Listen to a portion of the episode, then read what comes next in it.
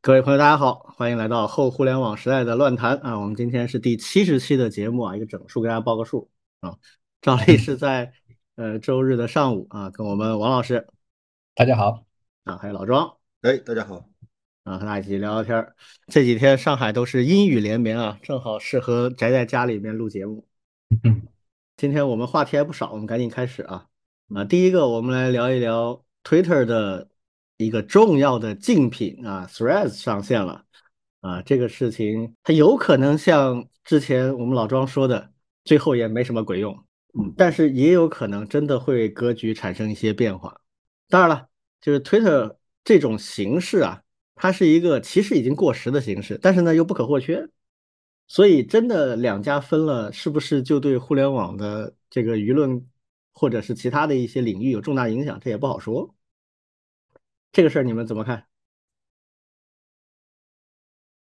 就是 就是还是我原来的看法，就有一群人会去尝鲜，但是尝鲜完了之后的那边的热度，只要在一个时间范围内不可能，当然其实我觉得肯定不可能超过原来的推特，然后这些人就会觉得无聊嘛，因为它又不是一个全新的玩法。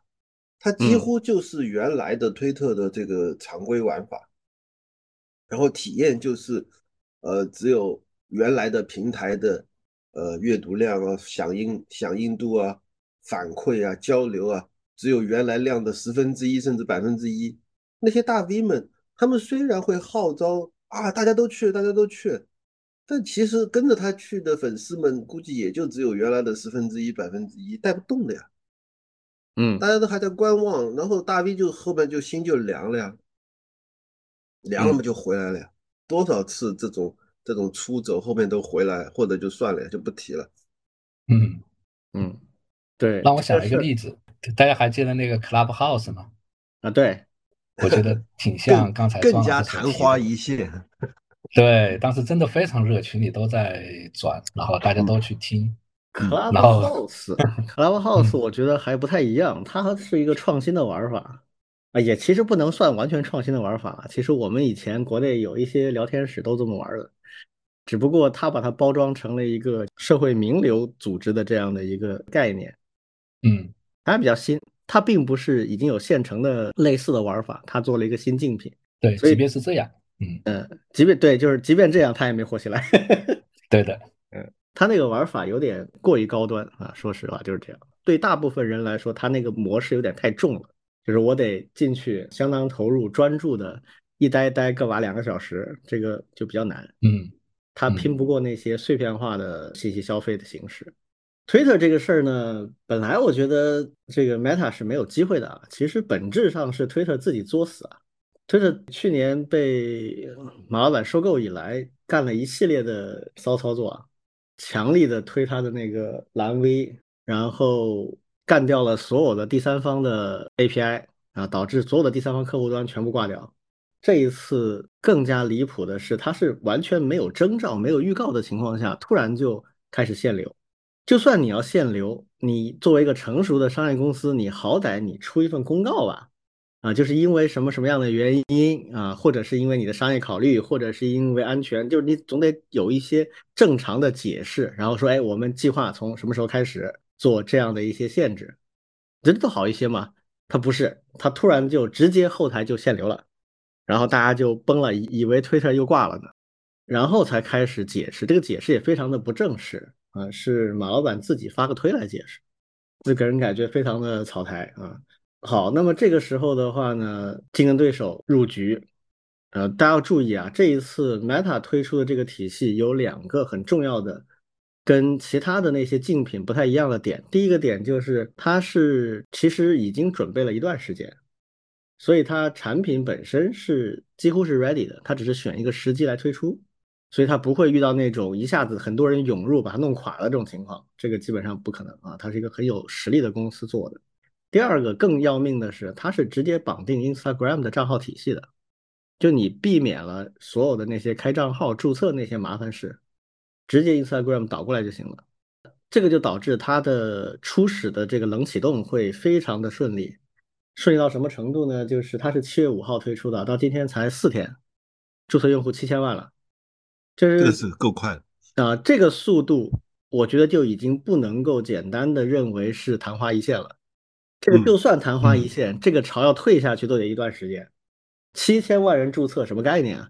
就哪怕只有十分之一是真的在上面活跃的话，都有七百万活跃用户啊，嗯这个是不得了的一个数。就一百万活跃用户足以撑起一个社交网络。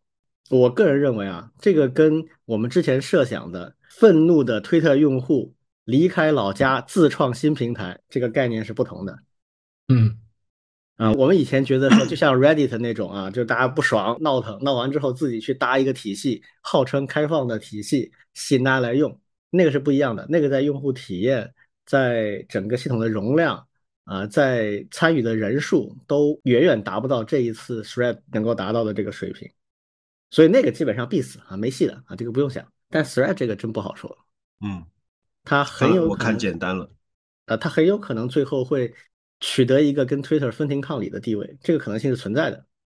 你说他要干掉 Twitter，这个我觉得可能性很小，但是用户量级呢，这个基本上已经达到一个水平了。那这个时候接下来何去何从？其实我觉得主要的问题不在 Thread 这边，而在 Twitter，就是 Twitter 你到底作死到什么程度？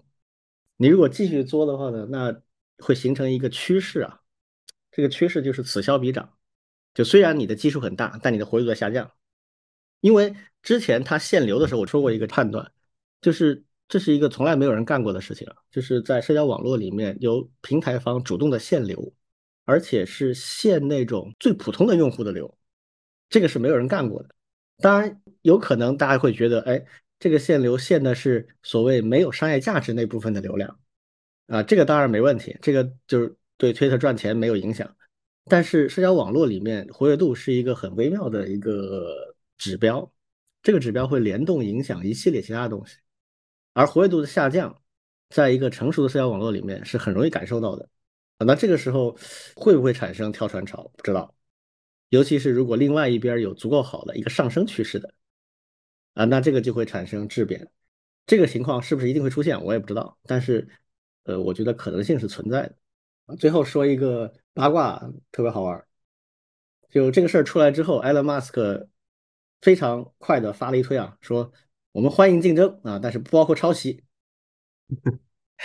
嗯嗯然后网友们也很坏啊，就立刻就翻出了去年十一月，呃，，Elon Musk 发的另外一推啊，那个当时是他开除了一堆员工嘛，然后有人说啊，这些员工被开除是因为他们对老马不满，然后老马回了一段话啊，非常有趣，他说我们非常遗憾啊，要开除这些人，我们相信他们的才智在其他地方一定能够充分的发挥出来，然后现在。嗯说，哎，我们欢迎竞争，但不包括抄袭。然后就有人把这两个推截了图，并在一起啊，发了一个推。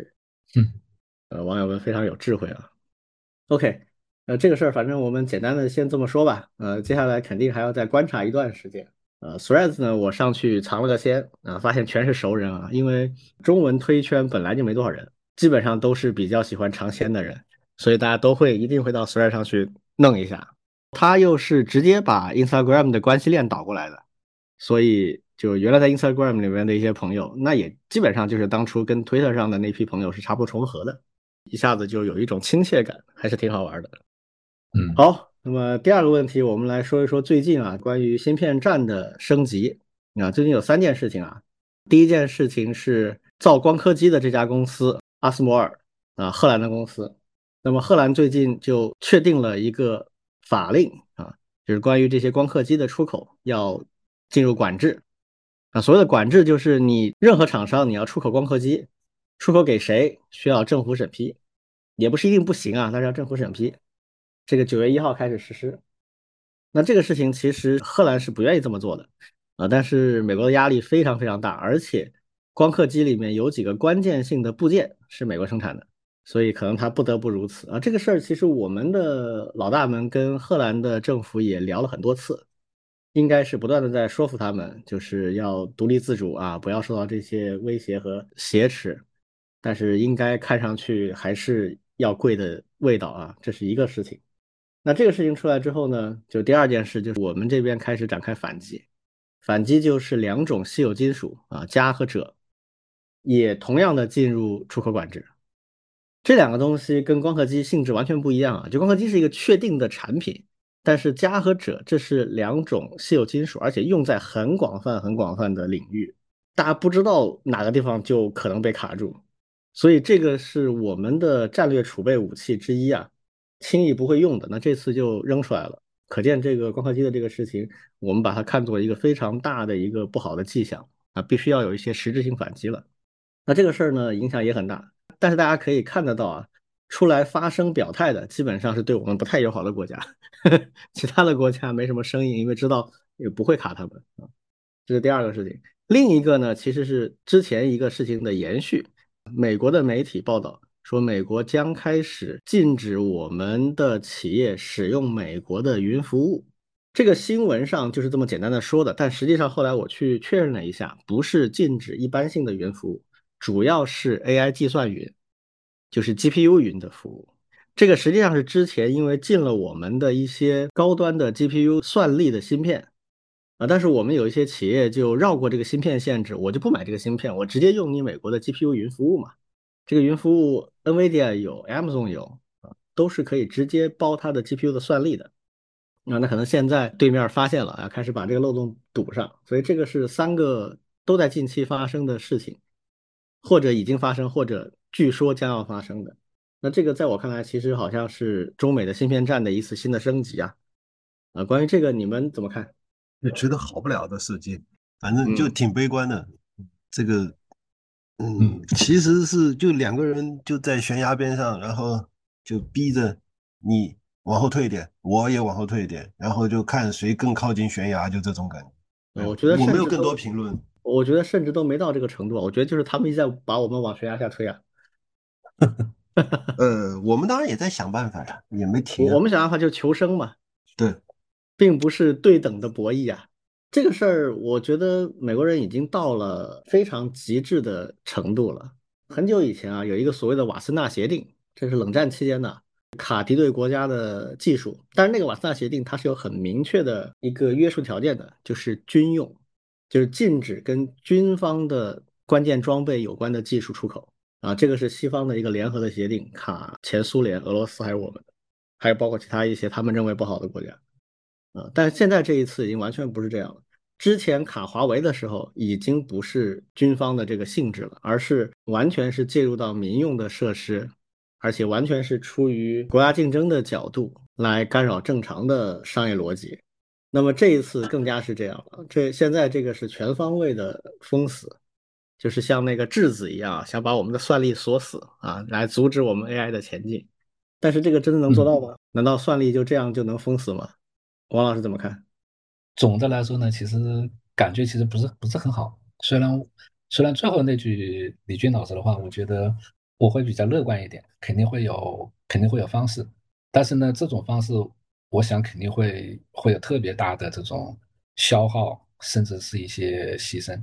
对这个对全球来说都不是一个好的一个一个方式了。嗯，但这个我觉得不可避免啊。世界第一强国要弄死你，你想没有牺牲的就过去，怎么可能呢？嗯，是。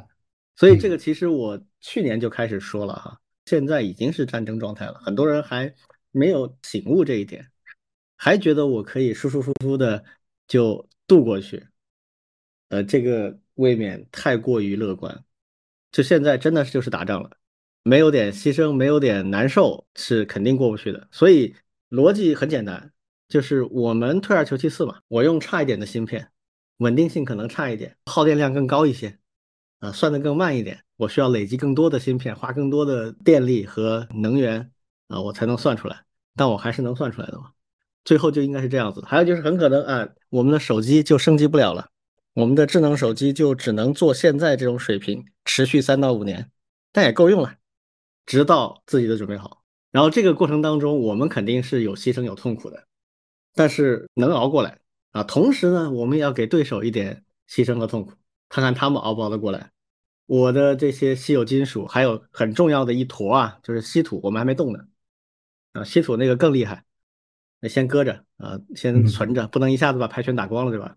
这个锗呢，它是有天然的矿的啊，而且美国人其实有储备，美国人只是觉得，哎，这个东西战略物资啊，我自己的先别用啊，我就买外面的，我自己的留着啊。他们经常这样，美国当年石油也是这样，自己有石油储量不开采买，然后想办法影响这个价格，让自己买的很合算，就这样做的。但镓就不同啊，镓它是一个半生品，就是我们是呃炼铝啊、炼锡啊这样的一些合金的时候，会附带着产出一点点镓。所以这个玩意儿呢，任何国家除了中国以外，其他任何国家你短时间之内根本弄不出来，因为你必须要办很多很多的其他金属的冶炼，你才有可能攒出镓这样的一些元素。就大家各有自己的一些底牌了，嗯，那就打吧。斗争没有充分之前，大家就都不愿意坐下来谈啊，就这么一个状态，只能看进一步的这个打来打去的后果了。总觉得如果不能让他们真的疼，或者说真的受到损失，他们也不会意识到后果会落到他们头上。总觉得是这样。是的，反正我觉得这个事儿已经没有回头路了。我个人的判断是非常利好国内的芯片的生产厂。其实我跟大家讲啊，我跟一些朋友聊啊，大家的统一观点是这样的：其实不是很怕对方制裁，你封我的这个不怕，怕的是什么？你知道吗？怕的是他制裁了一半，突然不制裁了。嗯，就是我现在说制裁，过六个月突然说我不制裁了。嗯嗯，这个才可怕。为什么呢？因为他制裁，那说好啊，制裁十年不要动啊，那我就全力发展国内的产业嘛。嗯。我就全力投入就完了嘛。嗯，这个很早以前就有经济学者提出过，就如果你真的要阻止一个地方它的经济，尤其是高科技的经济发展的话，最好的办法是倾销啊，不是限制啊。嗯，限制只对对啊，就是你限制只对那些很弱小的国家有用，对一个大国来说的话，你限制只会让它更快的把自己的搞出来。但是你倾销可以一劳永逸的解决掉它这个行业，它这个行业就起不来了。尤其是中国这种市场也很大。研发能力也很强，你就倾销，因为它市场足够大，把你新的东西全消化掉了，它自己不会搞研发了，市场逻辑嘛。好，你封禁它其实没用，它总是需要这个东西的。那它这个足够大的市场，就能把国内的自己的厂商培养起来。所以这个逻辑美国人没有搞明白啊。那他一个劲儿在这封，那封的话就自己搞了，自己搞。你只要封的时间超过一段时间，比如一到两年，他自己搞，搞到一定程度之后，你再开放其实没用了，对吧？自己的替代品已经在路上了，他不会随便的再回到你的路上去，哪怕你说的再好，他也不信了嘛。这就跟当初华为就一定要搞自己的鸿蒙是一个道理嘛。对，这个很早华为就想明白，哪怕是那段时间不是一直还说什么延缓延缓的什么之类的，没有用，知道缓刑没有用嘛？就是我知道必然会有这个风险，我不会承担这个风险。对，那唯一怕的就是现在说封禁，到今年底突然说不封了，嗯，那就很糟啊。或者就是现在一边封一边释放各种信号欺骗你，让你觉得哎这只是暂时的，我们随时准备谈和啊，那这样的话就不敢下重笔去投入嘛。所以我觉得现在关键是要坚定，就是很坚定，就基本上不做这个好的打算。就算你半年之后讲和了，我也不跟你玩了。嗯，长痛不如短痛，这样也简单。我觉得中国把加和者的这个限制啊抛出来，应该是已经做了这个战略判断了。所以我说利好国内的芯片厂商。好，下面一个话题，我们来聊一聊 Apple 的市值啊，突破了三万亿美金啊，就是这周的周中发生的。实际上呢，Apple 的市值已经是第二次突破三万亿了，但是上一次呢，只是在交易的盘中，就是那个交易日的中间突破了一下，然后在收盘的时候呢又降回去了啊，所以那次就不能算啊。这一次呢是一整个交易日结束啊。收盘的时候在三万亿以上啊，当然现在又掉回去了，现在又不到三万。我还以为一直站稳了，呃，没有站稳啊。现在是周末嘛，现在是闭市的时候，看礼拜一了啊。反正上周五这个关门的时候，它是不到三万亿，但是大家基本上不认为它会掉下去了，它基本上就来回几个反复之后，它就会上去。这个原因很简单，就是因为自疫情以来，美国的科技股一直都是走高的。就疫情以来，很多实体的经济都停顿了嘛，然后美国又做了一系列的财政刺激的政策，包括给大家发钱，包括海量的印钞投入到证券市场，所以刺激的整个股票是往上走的。但整个股票往上走，并不是所有的股票都往上走，走得好的其实就是美国的几个科技股。美国现在基本上科技股控制了前十名的半壁江山啊，前几个都是科技的啊，什么苹果啊、NVDA 啊，之前我们讲过 NVIDIA，呃，还有什么 Google 啊、Meta 这些公司，所以这个我觉得是一个主要原因，它在可预见的未来仍然会稳步的往前走啊，所以它站稳三万亿应该问题不大。另外有一个很有意思的点啊，就是大家知不知道，在二零一一年乔布斯去世啊，Tim Cook 接掌苹果的时候，苹果的市值是多少？啊，三千五百亿美元啊，差这么多吗？对，二零一一年三千五百亿。好，然后我们的 Tim Cook 来了哈，二零一八年首次突破一万亿，七年的时间，然后后面就是两年一个台阶，二零二零年两万亿。二零二三年三万亿，所以你再怎么说乔布斯牛逼，Tim Cook 傻逼 黑不动了，一直想黑，或者说一直有很多人在黑，但其实还是觉得有点黑不动啊。对啊，是商业成功在那摆着呢。上一个财年，苹果的收入三千九百多亿美金，一年的收入三千九百亿，利润是整整一千亿美金，百分之二十五的利润率。这在一个硬件厂商简直是难以想象的神奇数字啊！但是它这个盈利还不是最高的啊，全世界盈利第一名的公司啊，沙特阿美石油公司，嗯，呃，所以还是沙特的王爷们牛逼啊，真的是躺着赚钱啊！苹果这个也很离谱了，在科技公司里面，硬件公司是不被华尔街看好的，认为他们的模式是不够健康，或者说不够暴利。但是苹果能长期的保持这样的一个稳定增长，利润率一直保持这么高。现在美国可能我们中国人的感觉还不明显啊，现在中国人用苹果手机的真的是越来越少，其实。但是美国一直销量前几名、前三、前五的全都是 iPhone，各种型号的 iPhone 加在一起，市场份额一直保持在美国的一半以上。就是像刚才老庄说的，没得黑啊，确实厉害。但是反过头来说呢，Tim Cook 在创新上确实是没有那么好，跟他的前任比起来，确实差一些。乔布斯当年经常吹牛的一个点就是他一辈子参与了几件非常突破性的创造，啊，一次是 Macintosh 全图形化的计算机，第二次是 iPod 和 iTunes 啊音乐产业的革命，第三次是 iPhone Smartphone 这个智能手机的革命，这确实也没得黑，确实牛逼。你回过头来看 Tim Cook，他的有什么东西？手表没有产生产业和时代，啊，现在这个 Vision Pro 虽然还在路上，但是我可以很负责的预言，我认为它也成为不了产业和时代，嗯，就跟前面那几个没法比，但是它确实在公司的运营上、经营上面是没得说的，稳步上升，把这一个不创新的模式做到了极致，啊，是两种不同类型的人才，前面那种比较容易被大家崇拜，后面这种。从某种意义上来讲，我觉得其实更难。嗯，是的。另外说一说，为什么市值最高的是苹果？刚才我们说大势是一直在走高，但为什么不是其他几个公司先突破三万亿的？为什么是苹果呢？苹果从业务模式上来讲的话，论热点热不过 NVIDIA，华尔街喜欢的商业模型的程度，那比不过像 Google 啊、Meta、Amazon 这些啊，它就是个很简单的硬件厂商啊。所以这个里面有很大的问题是市值管理啊，就上市公司一定要做市值管理，但市值管理怎么做是各有巧妙不同的。一般来讲，概念性的公司，尤其是互联网的那些商业创新的公司，它的市值管理主要靠讲故事、靠并购、靠一些新的用户的商业逻辑。比如说，我的用户量通过并购或者是一些其他的方式可以扩充我的用户池子，那么这个显然你的市值就会增长。第二，我可以扩充我每个单个用户的价值，比如我通过并购或者是业务的创新、产品的推出，使得每用户价值提升。那么这个是讲故事的方式。那苹果的方式呢？他也讲故事，他也多次的尝试讲故事，但显然不是他的擅长。苹果市值管理的简单粗暴就是一个字，叫分红。这个事儿呢，就体现出 Tim Cook 跟乔布斯不一样的地方。乔布斯在世的时候，多次的有人建议他。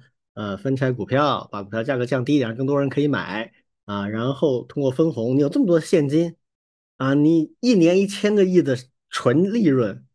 然后苹果又是一个著名的很少做大手笔投资的公司，他投个十亿美金买一家公司都算是比较高的了啊，不像微软这种一百亿投 OpenAI 眼睛都不眨的。他一年净赚一千亿现金到腰包里面，但是他投资投的很少，所以造成他的留存现金特别多。苹果是这种巨型公司里面非常罕见的，就是现金的储备高到已经不健康的程度的那样的一家公司。那怎么办呢？分红嘛，把这些现金拿出来，每年分给你的股东嘛，这样你的市值就会一直涨嘛。啊，但是乔布斯一直不肯做，但 Tim Cook 就。百无禁忌，这好对吧？嗯，数字上很好，而且逻辑也很清晰，我就做。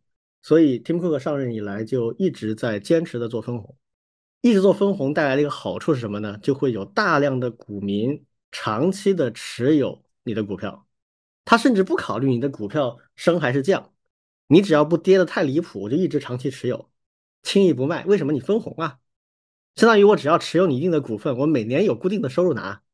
这个逻辑其实是。前科技时代就是互联网时代以前，大部分大的公司做市值管理的模式，因为那些公司没有很多故事可以讲啊，就稳定的收入嘛，然后我的收入呃分一些利润给我的股东，这是这其实是股票最早的初衷就是这个，是一个非常古老哎，但是目前也行之有效的办法，所以造成苹果有大量的长期持有的股东，这些股东轻易不卖，然后有新的人进来啊，你就会买。所以它的股票很稳定，那大潮好的时候，它就会很稳定的一直往上走。所以这个逻辑也就很奇特，就是一般的科技公司都不是这么干的，但苹果就这么干，而且也很适合他自己。那苹果为什么不去做大的投资呢？这个就业内有很多说法啊，一个是说他们没有这方面的成功案例，第二个呢就是苹果非常坚持以自己为主的这种业务模式，它是硬件高度集成化。那换句话说，他投入的公司，他必须得为这个生态环境服务。那这样的公司呢，其实就不会太贵，啊，都是一些小的解决方案提供者。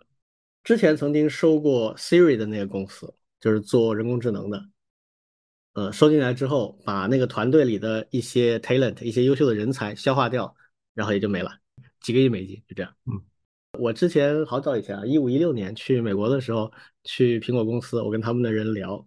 他们说，他们其实在找有没有非常有潜力的做头戴式设备的，但是看了一圈看不上，实在没有看得上的，所以最后就自己做了啊，微信 Pro 自己做了。所以每个公司自己的基因啊，这个没有办法。突然感觉华为在某些地方是有点在学习苹果的。哦，是吗？具体怎么说？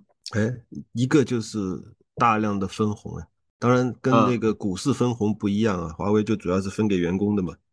然后也几乎非常非常少做投资，嗯，哎，这么说是有点，对，这个是我原来没想明白的，为什么不做投资？现在你说了以后，我反而理解了，说原来，呃，他的这个整个企业的经营模式就不是通过投资来扩张的，对，是的，所以哎，反过来能够理解一些华为的事情，挺好。哎，华为是有点像苹果，华为也是以硬件为主嘛。嗯，而且华为很明确的讲自己不做应用软件了。对，或者说他虽然做，但其实其实还是做不好。呃，对，就是基因的问题。对，不对抗自己的基因，是明智之举。嗯，反正你看这种不贪的公司，有可能做的比较大。是，太贪有的时候可能有问题。好，那这个反正就是提一嘴啊，就是因为正好发生这么一个历史性事件。然后接下去大家很看好的是 NVIDIA 啊，认为 NVIDIA 有可能在十年之内或者五年之内啊，也达到三万亿美金。当然这个有一点过于跟风啊，就是我觉得 NVIDIA 这个业务的性质啊，跟苹果还不太一样，嗯，它还是有点过于单一了。而且这个东西呢，我不认为它有那种生态环境上那么大的垄断优势。如果美国人继续这么逼我们的话，很可能世界上最大的芯片和算力市场超过一半的中国的市场，可能五年之后就没 NVIDIA 什么事儿了。那你凭什么继续有现在这样的热度啊？所以上一次黄仁勋同志 大声疾呼啊，说不要进啊，这个进最后是会反过来影响我们啊。他的生意受影响呀。对对的。好，然后我们来聊一聊。前两天的另外的一件大事啊，就是央行为首的一系列监管部门给我们的线上支付的几个巨头开出了巨额罚单。这个事儿呢，我先说说我的基本的判断啊，就是我认为这个大家看到的罚金啊，蚂蚁金服相关的企业累计是七十亿多一点，给财付通、腾讯的这个支付平台是三十多亿，然后其他的相对会少很多啊，一亿或者甚至不到的，看上去很多，但实际上对这一批平台企业通通都是利好。诶，就首先这个不够多，嗯，就如果认真清查他们过往历史上的违规，去追缴和罚款的话，肯定远远不止这个数。所以这一次相当于是什么呢？二零二零年开始的一系列的专项整改项目告一段落了。如果把你们之前的全罚了，好像也没有必要。而且有些时候就是政府的监管措施或者制度不是那么的清晰，有模糊化的地方，我们没说清楚，那就象征性的罚一些，然后这个事儿就翻篇了。所以基本判断这件事情，大家一定不要以为是哎要打压这些公司，不是的，恰恰相反是翻篇儿。然后接下来你们要继续为国民经济做贡献了，你们要好好干了，这是基本判断。为什么哈？大家仔细看，央行的公告里是这么讲的，他说，平台企业金融业务存在的大部分突出问题已完成整改，金融管理部门工作重点从推动平台企业金融业务的集中整改转入常态化监管，就是翻篇了。所以你们看到的一些说法，还有你们的感觉判断是怎么样的？看不懂啊，就是就觉得哇，国家又罚了一堆，又罚了好多钱。当然还有一些反贼，就直接就说啊，国家没钱了，所以要罚他们的钱。嗯，呃，这个逻辑最有趣啊。对，嗯嗯，正好相反，靴子落地了。对，其实也是告诉大家，就是前面的这一些事情到此为止，后面大家都可以安心的继续做事。对我估计这个可能是一个挺重要的点，嗯，不用再担心。嗯，是的。现在有很多奇怪的说法啊，大家一定要透过这些说法去看它的本质的标志。这个事情的开始就是二零二零年夏天，蚂蚁金服上市被叫停。叫停这个事件是中央第一次非常严肃地认识到这个问题已经不是简单的市场实验，而是有了更深远的影响，于是开启了一系列的专项整改。这个专项整改从蚂蚁金服上市叫停之后，先是约谈蚂蚁，然后约谈一系列其他相关的平台企业。到了二零二一年的中期，当时所谓的四大监管部门就选了十四家网络平台公司，这里面包含蚂蚁和腾讯两个最大的，还有一系列的百度的、京东的、字节跳动的、美团的、滴滴的、三六零的，还有什么新浪、苏宁、国美，还有携程。啊，这一系列的全都是互联网巨头所开的金融公司，然后还有一些很特别的是传统的金融企业往互联网逆袭的公司，最典型的是陆金所。陆金所是平安集团的互联网金融的公司，在上海这边开的。啊，一共十四家。那我们的监管部门主要是包括有五个单位，就是人民银行、银监会、保监会、证监会。再加一个人行下面的叫外管局、外汇管理局，后来呢，银保合并了，叫银保监会，啊，然后银保监会现在又变成了叫金融管理监督总局，所以现在一共是四个监管部门，就是央行、金融管理监督总局、证监会，再加一个外管局。事实上，后面我会讲啊，就是金融管理监督总局的成立，其实一定程度就是二零二零年以来这一系列的监管治理经验沉淀下来的一个产物。国家觉得，哎，这个事情有很强的专业性，而且有持续做的意义，所以专门把银保监会从一个会变成了一个监管总局，就是进入了国务院的直管体系。很有意思的一个点啊，当时主持这个综合治理项目的人是谁呢？是当时的央行的副行长兼外管局的局长，叫潘功胜。这个人大家应该最近听到过他的名字吧？没印象，在哪里？好，潘功胜，他是六三年生人，今年刚刚六十岁，就在前不久刚刚就任央行的党委书记。哦，也就是说，他就是下一任的央行行长，就可能等下一次人大开会啊，就正式任命为央行行长了。嗯，我们上一次人大本来二十大开完之后，央行行长按理说应该是要换的，但是没换，就还是之前的一刚在继续做。但是现在肯定确定了，就是当时可能只是延续一下，需要一点时间做一些手续。那现在就明确了，这个潘行长会上去了。当年就是他主持的这个治理项目，他当时就明确的给出了所谓的互联网金融平台整改的目标五个方面，然后后面又加了两点。这个呢，我稍微花点时间给大家解释一下，非常重要的。他提的五个点，第一个是叫做支付回归本源，而且要求所有的。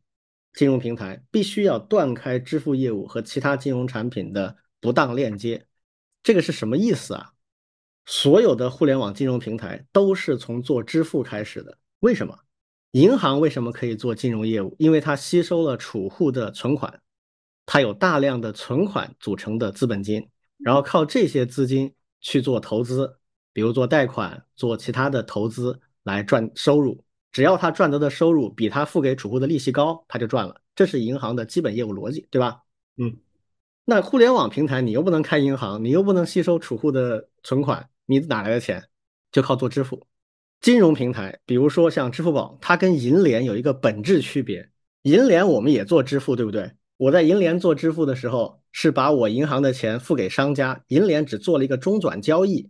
把这个银行里的钱搬到了商户的银行里的钱，实时完成，两个银行对接，支付完成就结束了，没有任何钱会留在银联里面。但是支付宝不一样啊，支付宝它怎么做的？它是有支付宝余额这个概念的，就是你买家和卖家都在支付宝开账户，然后买家把钱付到支付宝的账户，等到你收过货之后确认了，支付宝再把这个钱打给卖家。这样，在支付宝平台上面就产生了大量的资金的存留，这些钱短暂的留在支付宝的平台上，有的也不短暂。为什么呢？因为很多商家他并不是说我从客户这里收到钱了，我立刻就把它转到我的腰包里去，不是的，他也会在支付宝放很长时间，直到他需要的时候，他再转账或者提现，对吧？嗯，那所以所有的支付平台，这个支付宝是这样，其他的什么京东啊。啊，财付通啊，微信啊，都是这样的。微信你还有钱包呢，还鼓励你存钱进去呢。所以所有的互联网支付平台都在使劲的希望你把钱留在这个他自己的这个平台里面，而不是放到其他的银行账户。所以支付业务对所有的互联网金融平台来讲，就类似于银行里面的储户业务，靠这个来积累基本的资金，然后用这个资金来做其他的投资啊，什么乱七八糟的东西。那么这一点。大家想一想，这个是不是一个很大的问题？你支付这个可以叫金融创新，对，它最先的时候它就是这么定义的，对，啊。啊，那现在呢，它的步子越来越大，胆儿越来越大，嗯。啊，开始把支付平台上面的这些存留资金开始做更具风险的事情的时候，哎，这个问题就出现了，对，因为所有的金融风险它其实都是传导性的，就是在某个地方产生了问题。然后借助金融的杠杆，你借我，我借你的这个传导链，传导到很多其他的地方。然后一旦虚拟平台上的金融的风险如果传导到实体这边的话，就会产生巨大的灾难。这个也是我们的监管部门重点在防范的东西。好，那现在基本上有定论了，就是你不可以这么做了，你必须把它断开。你做支付，你就老老实做支付，支付上的这个资金你是不能动的。啊，你。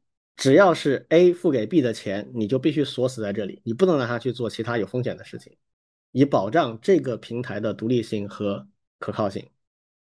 但是呢，也不是就完全断了你的这个路，你还是可以利用产品的设计来做一些事情。比如说，由于你做支付，必然你支付平台上有很多存留资金，支付宝的余额、微信的钱包，啊，还有那些在交易中间转在那个地方的一些钱。啊，交易中间转那些钱呢，基本上原则上你就不能动了。但是用户的那些余额，你还是可以想办法的。你不能直接动，但是你可以，比如说用产品的方式来引导用户啊，说，哎，你在余额这里面放了两千块钱，已经这么久了，放在这也是放着，你不如买我一个理财的产品吧。哎，这个还是可以的。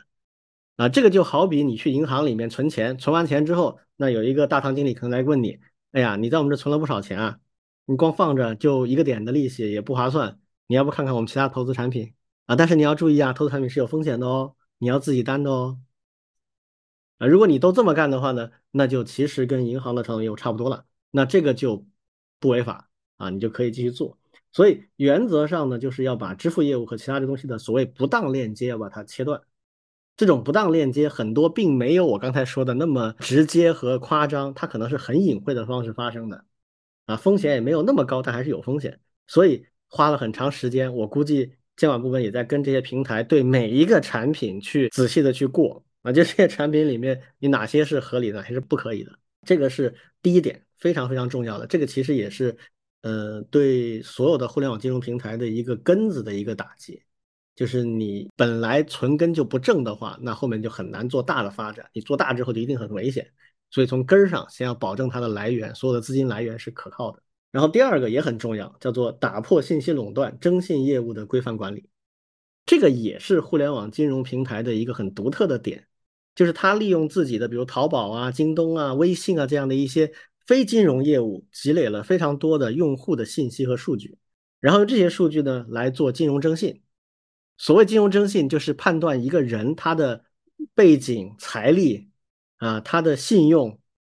这个征信的算法，最后算出来一个人的信用水平啊，是金融领域的一个核心数据。这个数据决定了可以借给这个人多少钱，最好给他推荐什么样的金融产品。这个在传统的金融，像银行啊、证券啊这样的一些呃业务里面，那是非常重要的业务数据。而互联网公司可以在金融体系以外得到很多有价值的数据，回过头来，哎，使得他做金融业务比传统金融公司有很强的优势。但是这里面就是一个问题，就是你使用的这个数据它是不是规范的？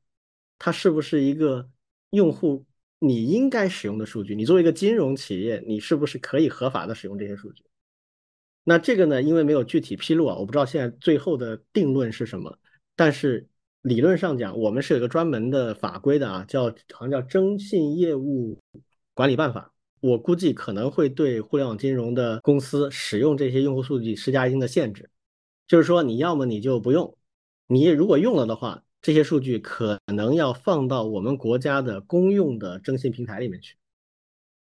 因为这个以前是这么提过的，最后是不是这么定，我不知道啊。那实际上就是意味着互联网金融公司的这个独特的竞争优势可能会被淡化，至少淡化一部分。所以这个是第二个啊，很重要的。这个也涉及到我们每一个人的征信体系啊。第三个呢，就是按照金融控股公司的标准来管理这些金融平台的股东股权结构啊，并且强化资本的风险管控。这是什么意思啊？就是我们国家有一个专门的公司的类型，叫做金融控股公司。金融控股公司是要受到格外严厉的一系列的管理的，尤其是对股东股权结构，还有你的资本金、备用金的这样的一些管理。比如说，你开一家银行的话，假设你这个银行的资产是一千亿，那么你必须要有多少的风险储备啊？准备金，这准备金不能低于一个百分比。中国现在百分比好像是百分之二十左右吧。比如说，你吸纳了储户的钱，一共有一千亿的话，那你至少得准备两百亿的现金在这里。随时准备大家来兑现啊，你得给得出来这么多钱，这个是高于国际的平均要求的标准的。以前对互联网的金融公司是没有这方面的很严格的管理要求的。那么现在呢，就规定，哎，你必须要成立一家金融控股公司，然后就纳入到以前这种很严格的管理里面，你不能在外边撒野了。那这个呢，现在还没有一刀切啊，不是所有的这十四个公司都要求的，但是最大的几个，比如说蚂蚁金服和财付通是必须这么做的，这样实际上就封死了一点，就是你这个蚂蚁金服也好，财付通也好，你背后的股东和你的股权结构必须非常清晰，而且基本上是不能跟其他的关联公司串的，就是要相对独立，有独立的承担风险的能力啊，然后对你的资本、你的现金流是有一系列的严格的要求的。以前那种以很小的现金资金为杠杆来撬动和玩很大量的资金的这种玩法，就是以前蚂蚁金服那种玩法，基本上走不通了啊。所以这个也是非常重要的一个，就是实际上把互联网金融升格到跟银行一样的、几乎一样的管理的这个程度了啊。这几个是比较重要的，其他几个呢就相对来讲更专门的业务一点，比如说对存贷，就是存款和贷款啊，然后保险业务也会。制定一系列的标准，就是肯定比以前管的会更严啊。然后所有的基金产品会做流动性的风险管理，这一系列的规定呢，说白了就是这么回事儿啊。就是以前有一个最严格的标准，就是对传统的金融公司或者是银行的管理标准，还有一个非常弱的管理标准，就是对互联网金融啊作为所谓的创新啊或者怎么样的这样的一些口径啊，所以就会相对比较弱。那这次事件之后的话呢，实际上就是会在中间画一条线，到底是在中间哪个地方我不清楚啊，但反正就会画一条线，把以前中间的这个灰色地带明确为一条线，然后所有的互联网金融你就必须按这条线做了。这条线从现在看到的表述呢，它肯定是比较偏严的那一边，但是也不会严到完全跟银行那边一样，会留有一定的空间让你去创新。那所以这个过程呢，我认为不管对于我们的这些金融平台的公司，还是对于我们的监管部门，都是一个非常长本事的过程。啊，这一次很多人会感觉很意外，就是两年前宣布了一个综合治理项目，然后两年之后就抛出了一堆罚单。好像目的就是罚这些公司一样，所以我觉得怎么说呢？就是很多新闻媒体的那个标题和表述的那些内容啊是有偏的，太过于强调那个罚金了。实际上你去看央行的公告，罚款它一笔带过的，它主要讲的是我们这个整改有始有终结束了。这个过程其实我觉得对平台来讲，就是刚才说的利空出尽啊，所有的不确定性基本都确定了，接下来哪些可以做，哪些不可以做，实际上是相对明确的了。啊，所以对他们来讲是可以在新的这条道路上开始往前跑了。从这个意义上来讲，比我们之前讲互联网教育的整改要好多了。互联网教育的整改是把以前的模式敲掉了，接下来能怎么做，他没告诉你，现在还在酝酿，是吧？但这边呢，就基本上做完了，可以往前走。反过来，从监管部门来讲，也是重大进步。我看央行的出来讲的一些话很有意思，其中有一个说法，也是央行的一个高级的干部，他说。这一系列的整改的核心啊，是数据治理，就是很明显，我们的央行的高管，他们已经在这个过程当中认识到了未来的金融体系其实本质是对数据和算法的治理。嗯，这个这个我认为是很有高度的。对，这个很很先进啊，非常先进。就他们已经开始考虑的问题是。把以前的监管体系怎么变成对数据和算法的治理？这里面也产生了大量的金融科技和监管治理的技术成果。比如说，我们已经出台了一个办法，叫做金融算法的可解释性要求。这是什么意思呢？就是说，我们现在的金融产品都依赖于大量的算法，这些算法包括征信、包括产品推荐、包括收益率的预估等等啊，甚至包括投资组合的建议方案。这些都依赖于算法和大数据。那这个里面的话呢，央行就提出了一个很重要的概念，叫做可解释性。就是现在很多算法，像 machine learning 这种算法，它是黑箱啊，它是把基本的数据灌进去之后，产生东西出来，它是一个类似于黑箱的东西。但是央行说呢，哎，你这些算法，如果你没法解释的话，那么你只能用于其他行业，不能用于金融行业。金融行业要求你。具有很强的事后可解释的能力，就是你算法出来为什么是这个结果，这个结果的合理性在哪里，它的风险在哪里，它哪些地方可能不准，你得说得清楚。所以现在金融科技的领域里面，专门有一拨人在研究一个东西，叫做可解释的机器学习。这个词儿 就是在金融以外都很少提啊，就是金融领域现在有专门的人在研究这个东西。所以我认为这个过程是非常有教益的啊，是对所有的人都是有有价值的。所以呢，简单说吧，就是我认为这次的一个公告啊，它的主要意涵不在于罚款，而且罚这个数也不像大家想象那么多啊。真要较真儿的话，我估计得提升一个数量级至少。那这次罚就是哎，就翻篇了，各种意义上的翻篇儿啊。接下来希望这个互联网金融的企业们能够。重新上路啊！接下来有艰巨的 经济复苏的形势啊，需要所有的人去贡献力量。而这个事儿啊，有一个潜在的点啊，也很多人都看到了，就是其实目前中美为什么有一些事情怎么谈都谈不到一起去，其实是因为我们两边对中国、美国以及全球的经济环境是有一些完全不一样的估计的。据说啊，我看美国的一些媒体报道。就是美国人认为中国接下来面临巨大的经济危机风险，必须通过印钞、大水漫灌才能够解决。啊，但是我们自己的判断不是这样的。央行现在非常明确有几个点：第一呢，认为基本面没变，我们的经济基本面没有大的变化；啊，有一些问题，比如说就业啊，但这些问题呢不影响基本面，而且远没有到需要采用非常规刺激手段的程度。所谓非常规刺激手段，就是上一轮二零零八年四万亿那种类别的，那叫非常规刺激手段啊。就现在我们认为远远没到，而且我们去杠杆的决心很大，一定不会停啊。这个是我们现在央行很重要的一个判断。而且我们这位准备新上任的潘行长，他的硕士和博士论文都是研究劳资关系和就业的，就他是就业率方面的专家，至少曾经是啊，现在是不是我还不知道了。然后还有一些，比如说美国人认为说，哎，外贸对于中国来讲仍然是至关重要的，你最好给我点好处，我允许你在国际上做生意。但是我们现在的判断不是这样，我们现在判断认为是欧美的经济都在衰退。所以外贸能维持现状就不错了，不可能有增长。所以接下来一定是内部，以内部的刺激为主。所以你会发现两边的判断非常不一样，那就自然会很多事情谈不到一起，所以还得继续打。就在美国的财长来我们这儿访问的时候，出台了这么一堆的我说的翻篇的这样的一个事情，实际上也是我们准备动手去做国内的一系列的刺激的工作，而这个刺激呢，仅仅靠。啊，央行和体制内的这些金融是不够的，肯定要发动所有的我们这些刚才说的十四个大的互联网金融平台，大家一起来搞。我们看央行的公告里面很明显的讲了，就是对实体经济的辅助和刺激的工作，大家一起来做。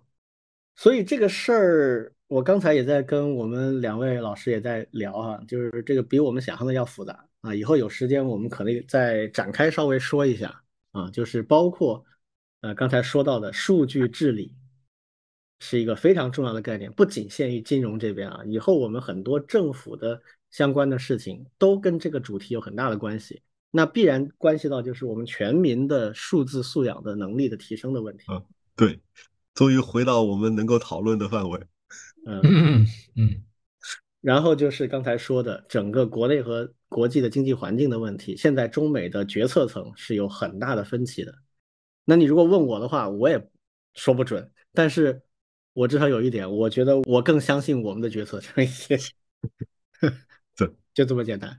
嗯，所以这个以后有时间，我觉得也可以再展开聊一聊。但这件事情本质上还是挺重要的。今天就算开个头吧，也给大家一个大概的一个判断啊，不要一下子就被那些。现在我们的媒体素养真的太差了，我觉得真的是无以复加，就就不知道怎么去说它啊！一上来就讲啊罚多少钱，这事儿是罚钱的事儿吗？你要从标题党的角度来考虑，要要强调强调罚了多少多少亿，而且通常都只谈阿里巴巴或者只谈蚂蚁金服，其他的都在后面，不不用出来，标题就够了。对，这是标题党的逻辑。是的。老百姓一看多少多少亿，哇塞，怎么这么多钱？爽啊！对，嗯，所以现在这个网上就两派嘛，一个是爽啊，这个福报被惩罚了啊，这是一派；另一派就是哎呀，憋要亡了，嗯，把人家马云叫回来，然后罚人家钱啊，国家没钱了，就这个开始吸自己的血，就这来了，什么都有。实际上是是这么回事吗？我觉得就大家要去自己判断一下。好，我们来下一个话题啊，就是我们最近看到一个新闻啊，就是说我们国家过去十年已经培养了六十万的博士生，呃，这两个数字同样也听上去就，我的第一感是好像很多啊，但是又一时建立不了很明确的概念，这到底是个什么意味？所以我们今天专门来请教一下王老师，王老师怎么看这个事情？对，首首先请那个澄清一下，其实不多的啊。嗯，对我我来跟大家说一下为什么不多的，这和包括最近这十年的发展其实都有关系的。对，其实这个不是个不算是新闻，去年我查了一下，去年在咱们这个时间也也说过，也说过近十年国家培养了六十多万的博士，而且呢还有硕士，大概是六百五十万，嗯，十比一这样的一个规模。嗯，对，然后呢，我又查了往前再追溯了一些，对，那这里呢，其实我先给大家界定个概念，对，什么叫做培养出一个博士这件事情？嗯，对，因为培养出一个博士其实挺难的，就是首先要在大的层面，你一个学校，特别是高校，主要是高校为主啊，你的高校要拥有博士授予权。对，什么意思呢？就是我给几个数据，对，大概十年前的时候，对，就是二零一零年，就这个时间左右，对，那我们国家的能够拥有博士授予权的学校大概三百所左右。哎，这么少吗？哎，今天今天嗯能够有博士授予权的学校有八百多个了，哦，对，翻了两倍多还不止。对，那这里所说的博士授予权，其实除了大家普遍意义上的这些高校，其实还有一个单位其实也挺重要，就是中科院，嗯中科院嗯体系。对，而且呢，特别是我们当年读书那会，中科院它基本上它只培养研究生嘛，对，它没有嗯本科生。对，虽然现在已经也有了，现在本科生就是那个所谓的中科院大学是吧？哎，对的对的，对的，本科生就放到那个中科院大学去了。对的，对的。嗯，对，那个时候中科院对我们来说就是高精尖，象牙塔，非常向往真正地方。的象牙塔。对的，对的，对，这是第一个，就是首先你要培养出一个博士，首先你这个学校，你这个机构要有博士授予权。第二个，光有博士授予权还不够，你还得在某个学科上有那个学科的博士授予点。比如说，虽然你这个学校有博士授予权，但是你不是所有的学科你都能够培养博士的。嗯也许你的计算机比较弱，也许你的建筑学比较弱。对，那这个博士授予点也是一样的。对，大概二零一零年左右，对，其实也就呃一千多个。哦，那好少啊，嗯，平均一个一个一个学校才三个。现在多一些了。而且呢，其实现在学科的发展很大一部分程度上，就是各个学校都在申请各种各样的一些博士授予点这件事情。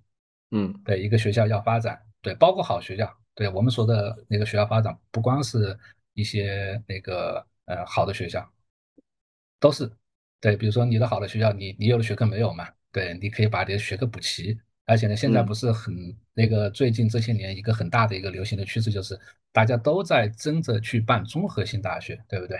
嗯综合性大学就是意味着你要把你的呃农工理医这些学科都给它慢慢补齐，对，这是它的一个很大的一个一个一个一个趋势。对，然后呢，在这里面，对，其实还有一个就是目前整个学科点领域里面，理工农医类的这种比例达到了将近百分之七十多，有四分之三都是。嗯，而且呢，它的增长其实也是最快的。对，包括现在的院士甄选、国家的科技奖，基本上都是从这几类里面培养出来的，以我国博士为主的，对，也是占了三分之二左右。对，好，那回过头来来看，对，那再往前看，其实还有一个年份，其实也是比较值得关注的，就是大概在二零零六年的时候。对，为什么为什么说二零零六是比较值得关注呢？是那个时候中国培养的博士人数超过了美国培养的人数。哦，对，就是啊那那个是在二零零七年、二零零六年时候。对的，对的。啊，已经十五对，那个时，对那个时候，其实我们那个时候在零七年左右的时候，中国博士培养其实已经有五万了，已经嗯五万了。对，美国还也也就五万左右。对，正好是我们那个时候是超过他的。对，那你想想看，那最近这十年，它其实是六十万，其实没有我们想象的没增长太多哈。对，扩大的那么多。对，因为我看了一下，其实哎这是个好事在我放心了。对，在缓慢招收博士的过程当中，其实他也有意识的对博士的培养质量去做了一些控制。我举几个例子。对，第一个呢，就是像我当年读博士的时候，我们那个时候的学制是三年，嗯就是最快你三年就可以完成你的学制了。现在不一样，对，现在基本的学制大部分其实都是四年，就是你再怎么快，你基本上四年你才能够拿到一个博士。嗯而且呢，对博士的在读期间的要求也放宽了，比如说很多学校都是八年，嗯，就是你八年八年之内都可以。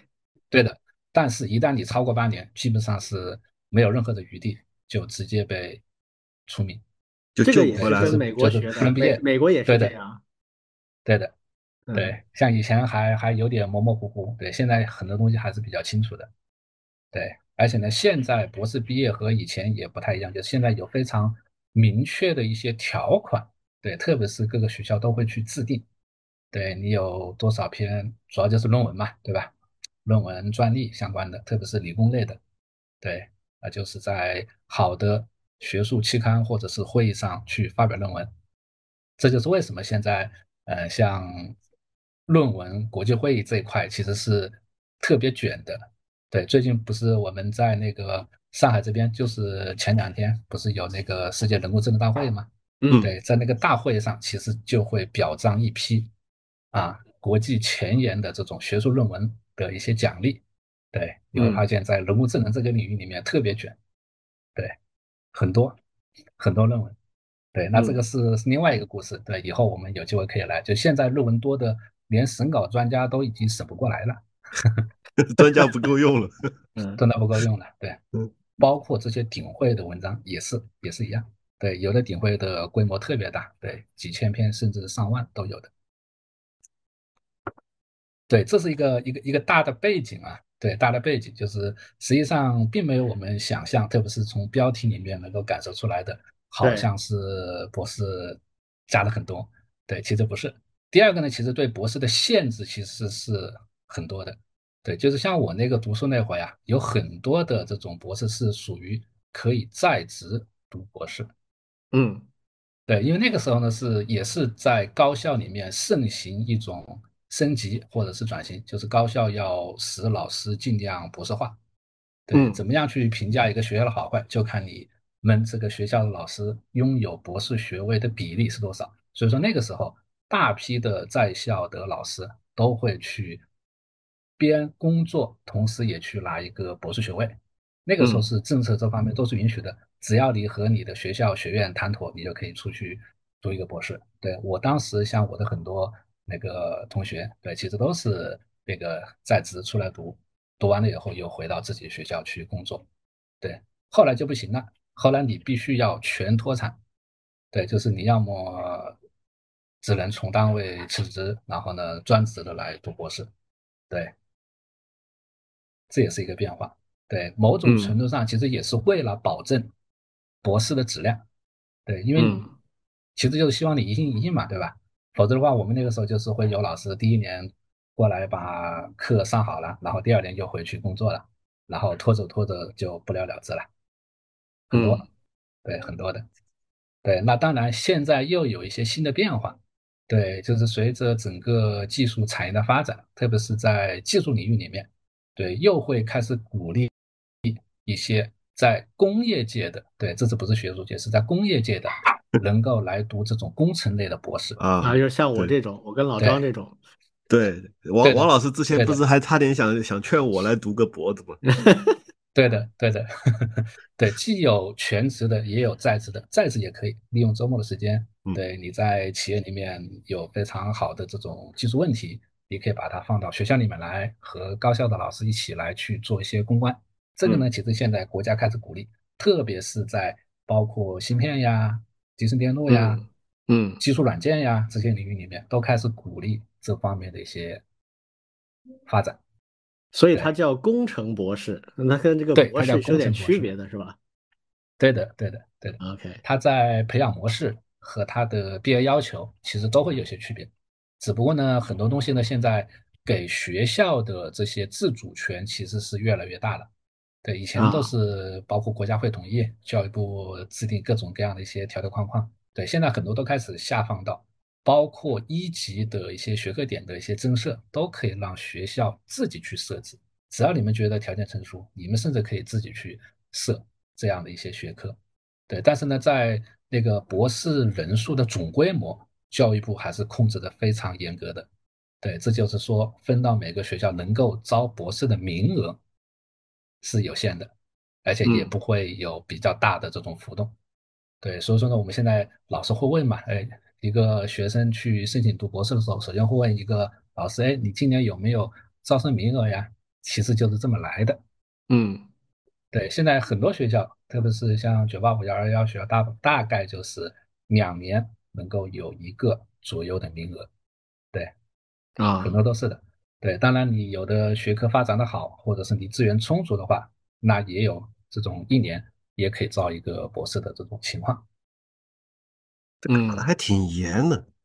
对，是挺严的。对，所以说呢，因为博士确实他和硕士还挺不一样的，因为硕硕士基本上大部分都面临着就业，而且时间一到，他基本上就会毕业。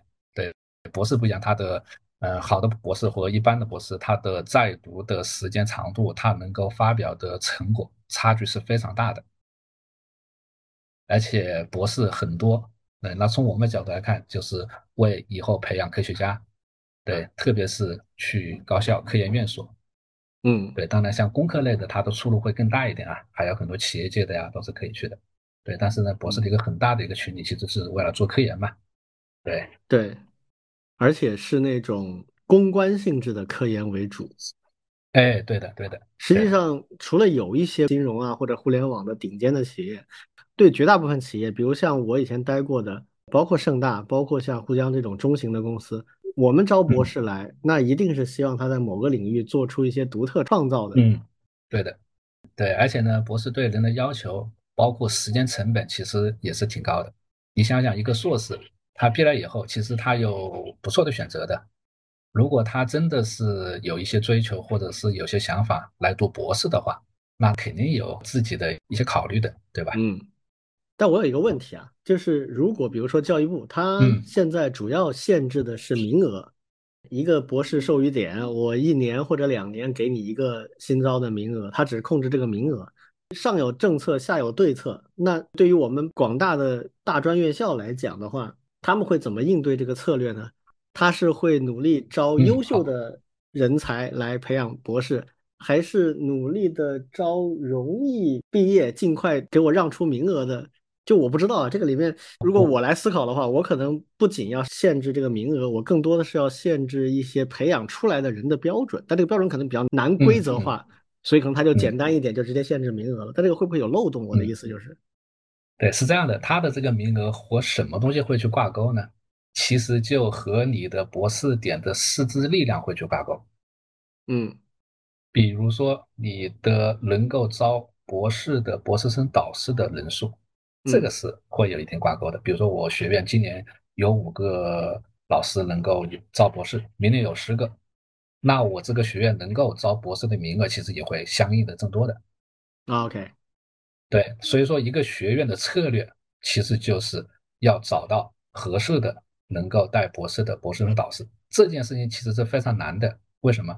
因为现在好一点的学校基本上全部都是全球招聘，而且呢，他对老师的要求其实是非常高，而且呢，在国内的这种体系里面，一个老师能够正规的招博士，其实路径挺长的。你来了以后，你首先还得从助理教授做起吧，助理教授完了，你还得去做副教授吧，然后呢，再往上才是教授。一般情况下，我们国家教授才能够去招博士，这个和西方不一样，特别是美国。美国的话，其实是你从助理教授开始，你就可以招博士，这不一样的。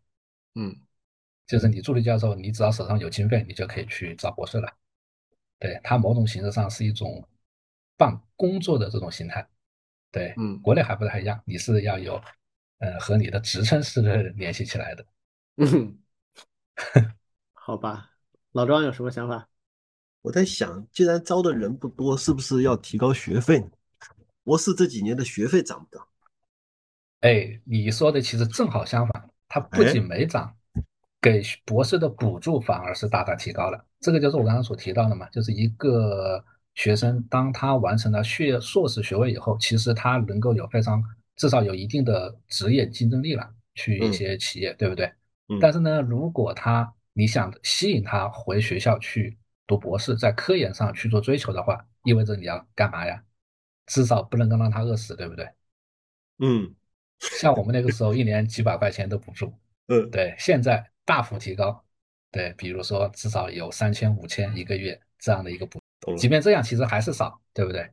是很少有人会下决心来读个博士，尤其是现在还强调要要全职博士嘛。对的，所以说我们去招一个博士的第一个问题，其实就是会问他在经济上的考量，为什么你会放弃一个年薪几十万的工作岗位，而来到一个没有什么收入的读博士这件事情，我们首先会问这件事情。明白，嗯，这个不容易。挺不容易的，其实。所以现在这个博士的供需关系不像我们想的那样啊，就是好的博士其实还是缺的啊。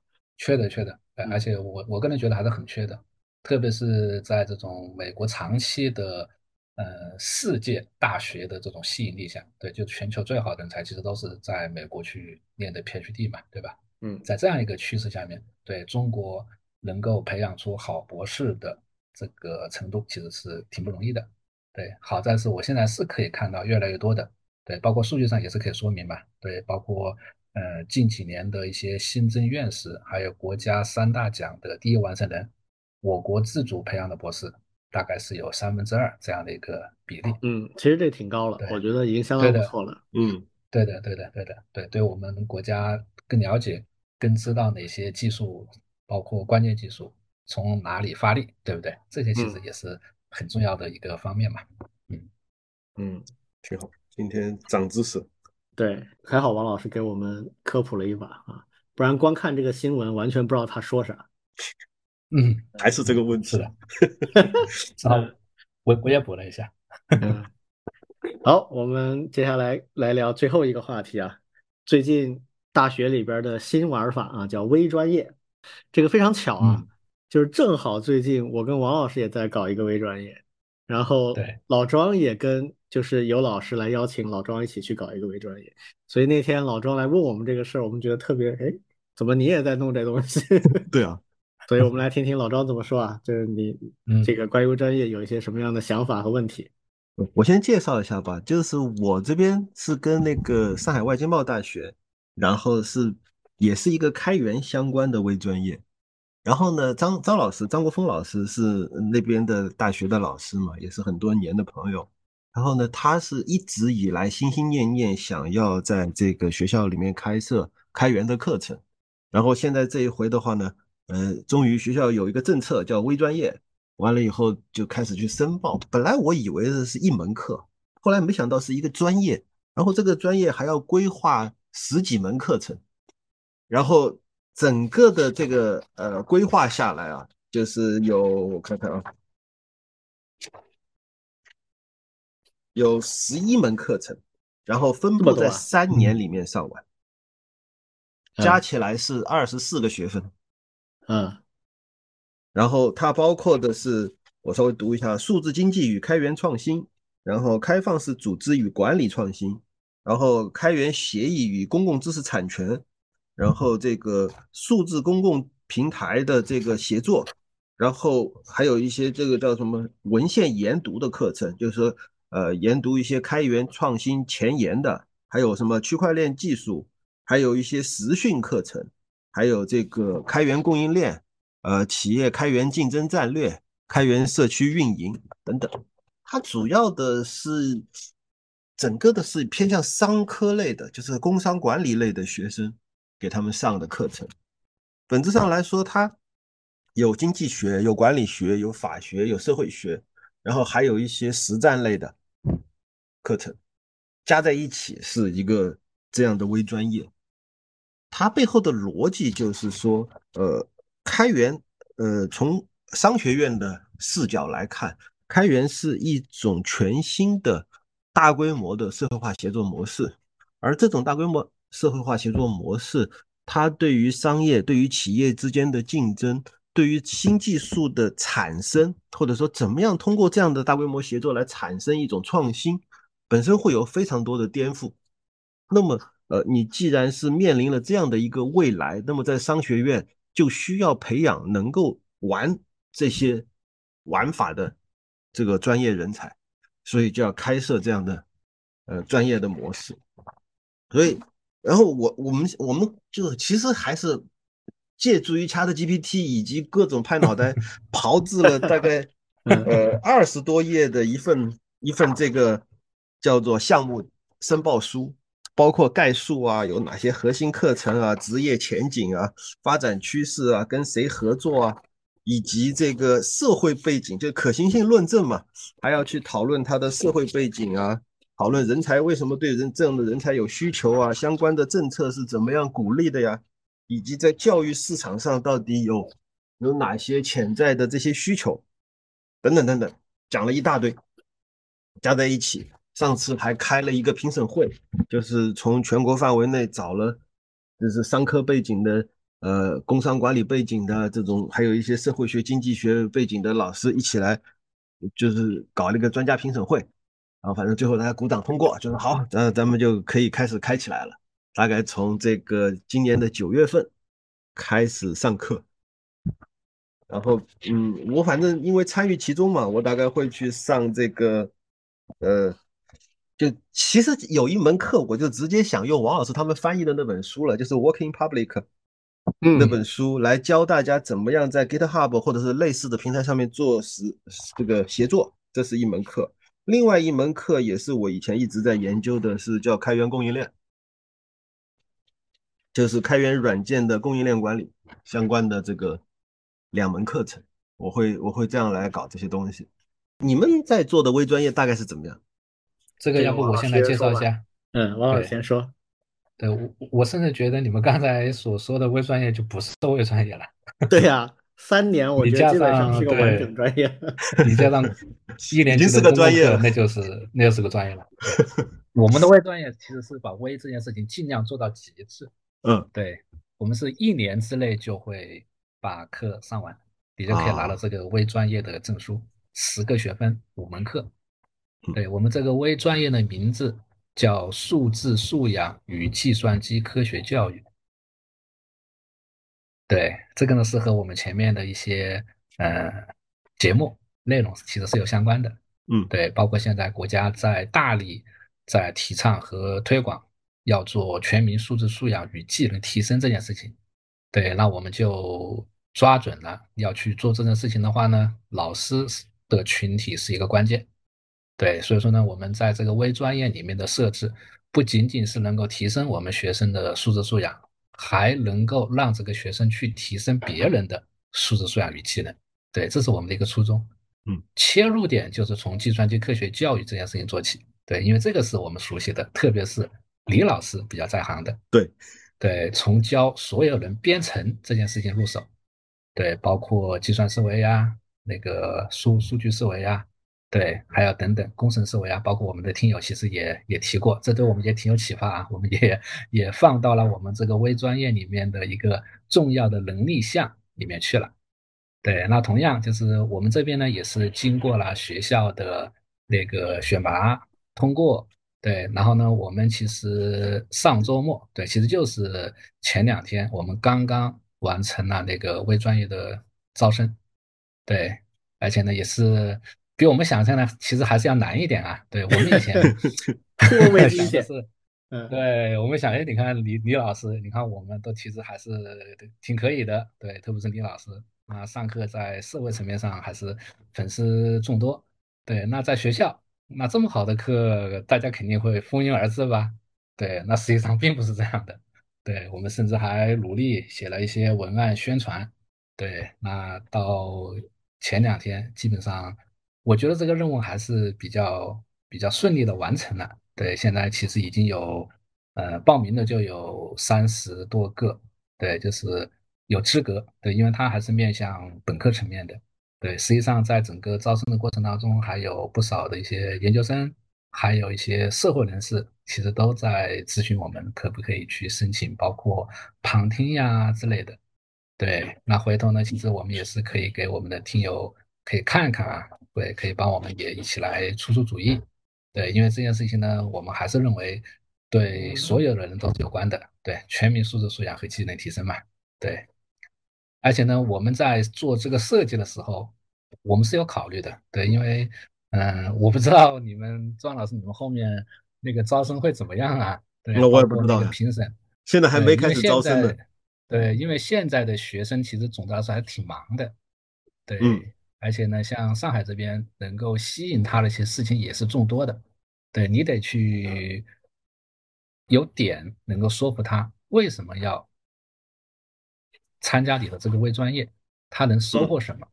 对这件事情其实挺重要的，对，绝对不能够像我们想当然，我们觉得他们应该上什么课，对吧？我们我们喜欢上的什么课，这不一样的。对，得懂得从用户去去出发。对，当然我我在快研肯定也是比较比较比较支持的了。而且呢，从刚才庄老师你们所提的那些内容里面，嗯，我觉得还是挺宏大的，还是比较覆盖开源的方方面面，甚至跨学科。对，那这里面其实就有一个很很大的问题，你的老师师资怎么办，对吧？嗯，对，这是一个很大的挑战。对，当当然我知道你肯定是挺喜欢的，我们应该都挺喜欢。对，对，反正我找个机会有地方上课，我总总归好的呀。少不了你上课的。对，那你们是哪哪五门课啊？对，第一门课叫做呃编程思维与实践，对，这个是李老师的拿手的。对，第二门课呢是数据思维与实践，啊，对，也是我这边一直在学校里面去上的。对，第三门的课呢稍微进阶了一点，就是人工智能与算法。对，特别是我们会把一些呃，应该是李老师会把一些企业里面的一些面试题经过教学法的一些改造，对，然后呢给到我们的同学们。对，这个呢其实也是比较实用的。对，还有一门课呢就是呃素质素养。时代的那个人工智能时代的教师素质素养，对，其实就是把计算机科学和一些教学法做一些融合。这个就是我们前面所提的嘛。你不光能够提升自己的数字素养和计算机能力，对，你还得能提升别人的。而且呢，我们在教学里面，大家也听到一个词叫做那个 learning by teaching。对，当你能够去教一个知识点的时候，其实你是更能。深入的掌握这个知识点，对，这也是一种非常好的一种学习方法。对，不是说我们培养的大家以后去当老师，不是的，你能够提升你自己的这种知识的分析、传授、交流的这种能力，对你所有的行业都是非常重要的。对，那最后一门呢，其实就是实习，对，就是你把你学到的这些东西，通过授课，对，要么是线下，要么是线下等不同的方式教给别人。对，就是教这件事情。对，那庄老师就不用说了，你是属于那种不让你教你难受的，对不对？对，对，我们就要教别人如何去教别人学习一门课程。对，这个其实也是一个非常高级的一种能力，在现代这个时代，对吧？挺好，挺好。这个很就是五门，我五门这门课程，对吧？看看李老师有没有补充的。嗯，我们这个事儿突出一个叫量力而行。就基本上，我当初我们设计的时候，就是我们俩能干的，我们就把它搞定；我们暂时搞不定的，我们就先不放进来。嗯嗯。然后微专业这个事儿呢，等一下我还想听听王老师说一说，就是学校还有比如说教育部他们怎么看微专业，就是设立微专业，他们觉得主要的出发点是什么？这个其实我觉得也挺重要的。好，嗯，就是我我觉得我们希望能探索的一个方向是以尽可能短的时间。在一个领域让人能够入门，以后这个时代呢，一定是综合性的能力会越来越宝贵。就我经常讲啊，年轻人现在要注意培养的叫一专多能，就是你有一个非常 major 主业，你的主专业你要专，但是呢，你的能力要全面。那么就意味着你除了你的主专业以外，你需要建立很多通识性的能力。但你的时间有限嘛，你不可能建立真的非常多的通识性的能力，而且每一个通识性的能力，你不可能花很多时间去搞它。所以我个人的理解啊，不知道是不是跟比如学校啊、教育部啊他们的初衷是一致。就我觉得微专业的关键是以尽可能短的时间帮他进入一个能力体系的门儿，至于后面怎么做，他自己可以想办法的去做啊，怎么跟他的主专业结合，这也是他自己要去结合的一个事情。这个实际上是目前我们这个时代的一种权宜之计，因为我们现在没有办法建立那种大量的跨领域的专业，这个其实际上不可能，所以就必须走一专多能。那这个一专就是你的核心专业，多能就可以用各种各样的微专业来覆盖。这个是我的一个个人理解。好，那具体到我们这个领域，我们想覆盖的这个能是什么能呢？就是数字素养与能力，它也是一个巨大的范畴啊。呃，我们编写的那个数字素养框架。那里面就有大几十个能力点，那怎么能够以尽可能短的时间，又把这些能力点里面的核心部分能够把它牵引出来呢？所以我们就想了一个办法，就是教编程。但是呢，又不只是教编程。我们希望在培养编程的过程当中，你当然会学会编程语言，会学会一些基础工具，会学会一些算法啊，这些都是没有问题的，这些都是这个课程当中会教你的。但是这个不是主要的原因，也不是主要的目标。核心的目标是这个过程当中，希望能够培养你对数字时代的一些最重要的能力，比如说你自己去探索、去试错。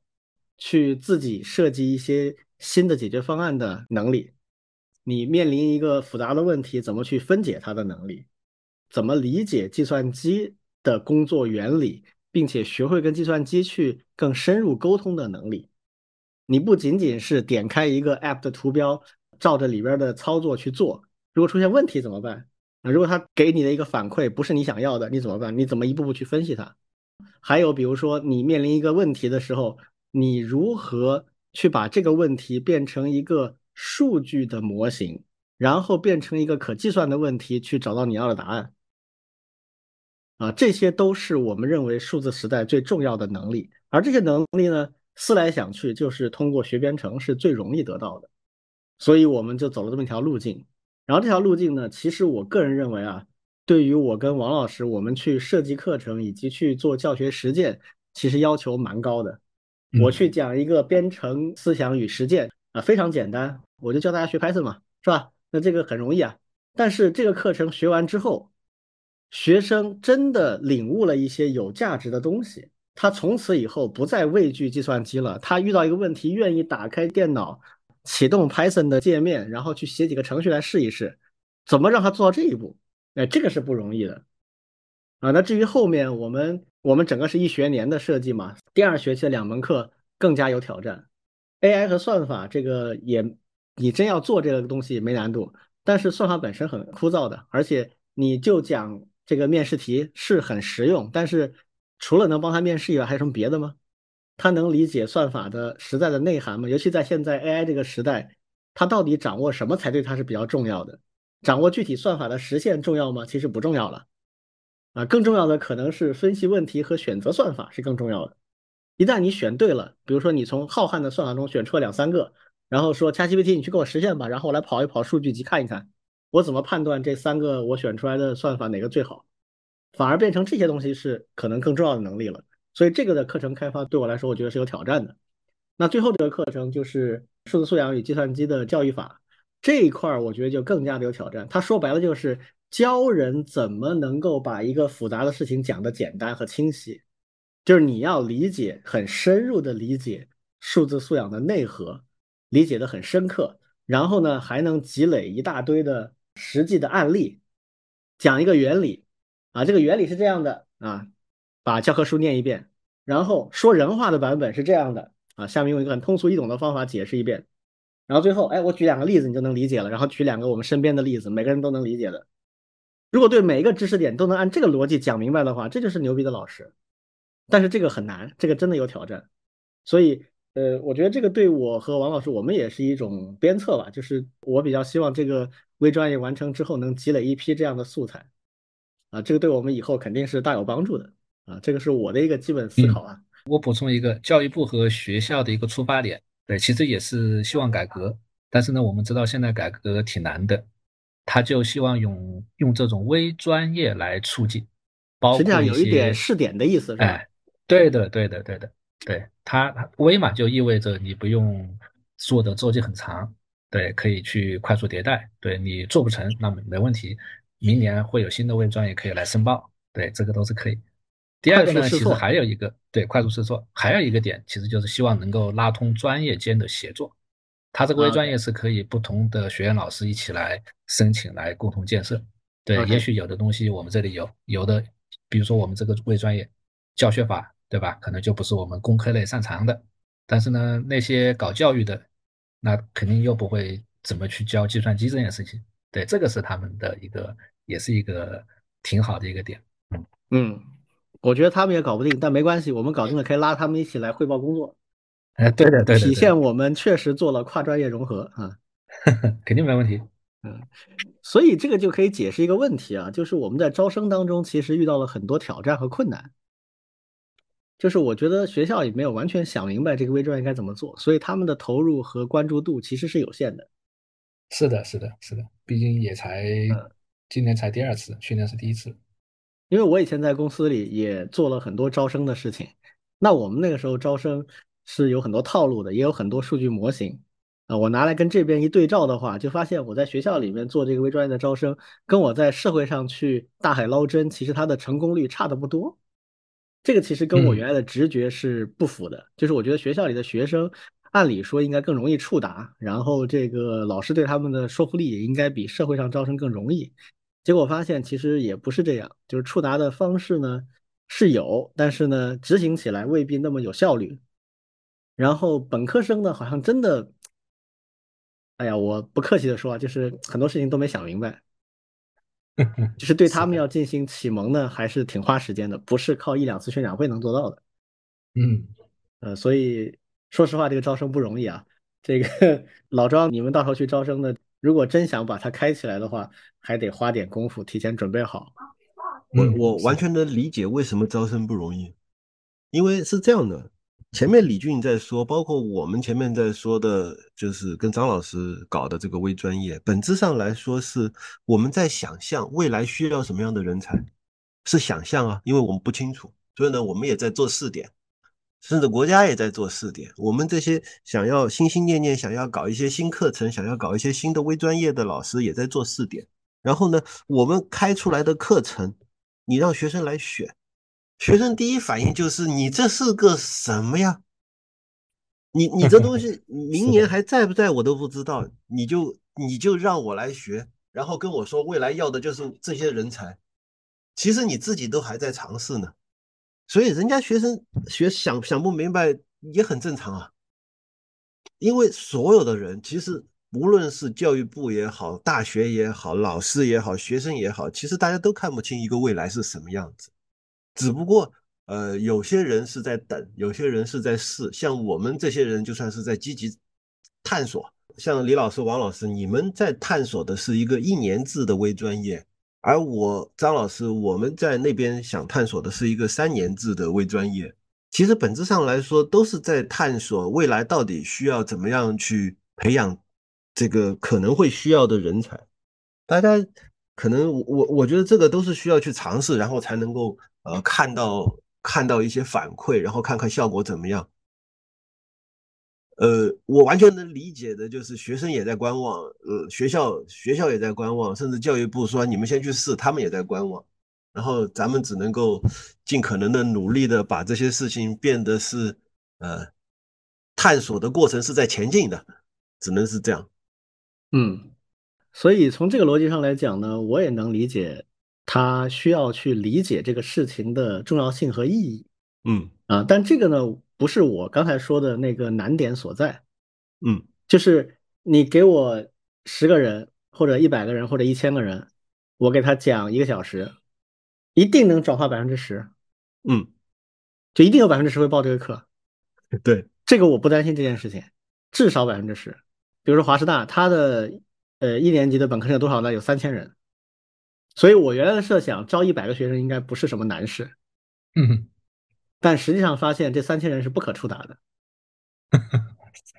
是，就是你吸引这三千人里面有一千人来听一个线上的宣讲会都不可能，最后可能只有一百个人来听，就是老庄说那个肯定是一个问题，肯定是一个挑战啊，但这个我觉得我们有一定的信心，嗯，而且其实我们这个课程不算是完全新的。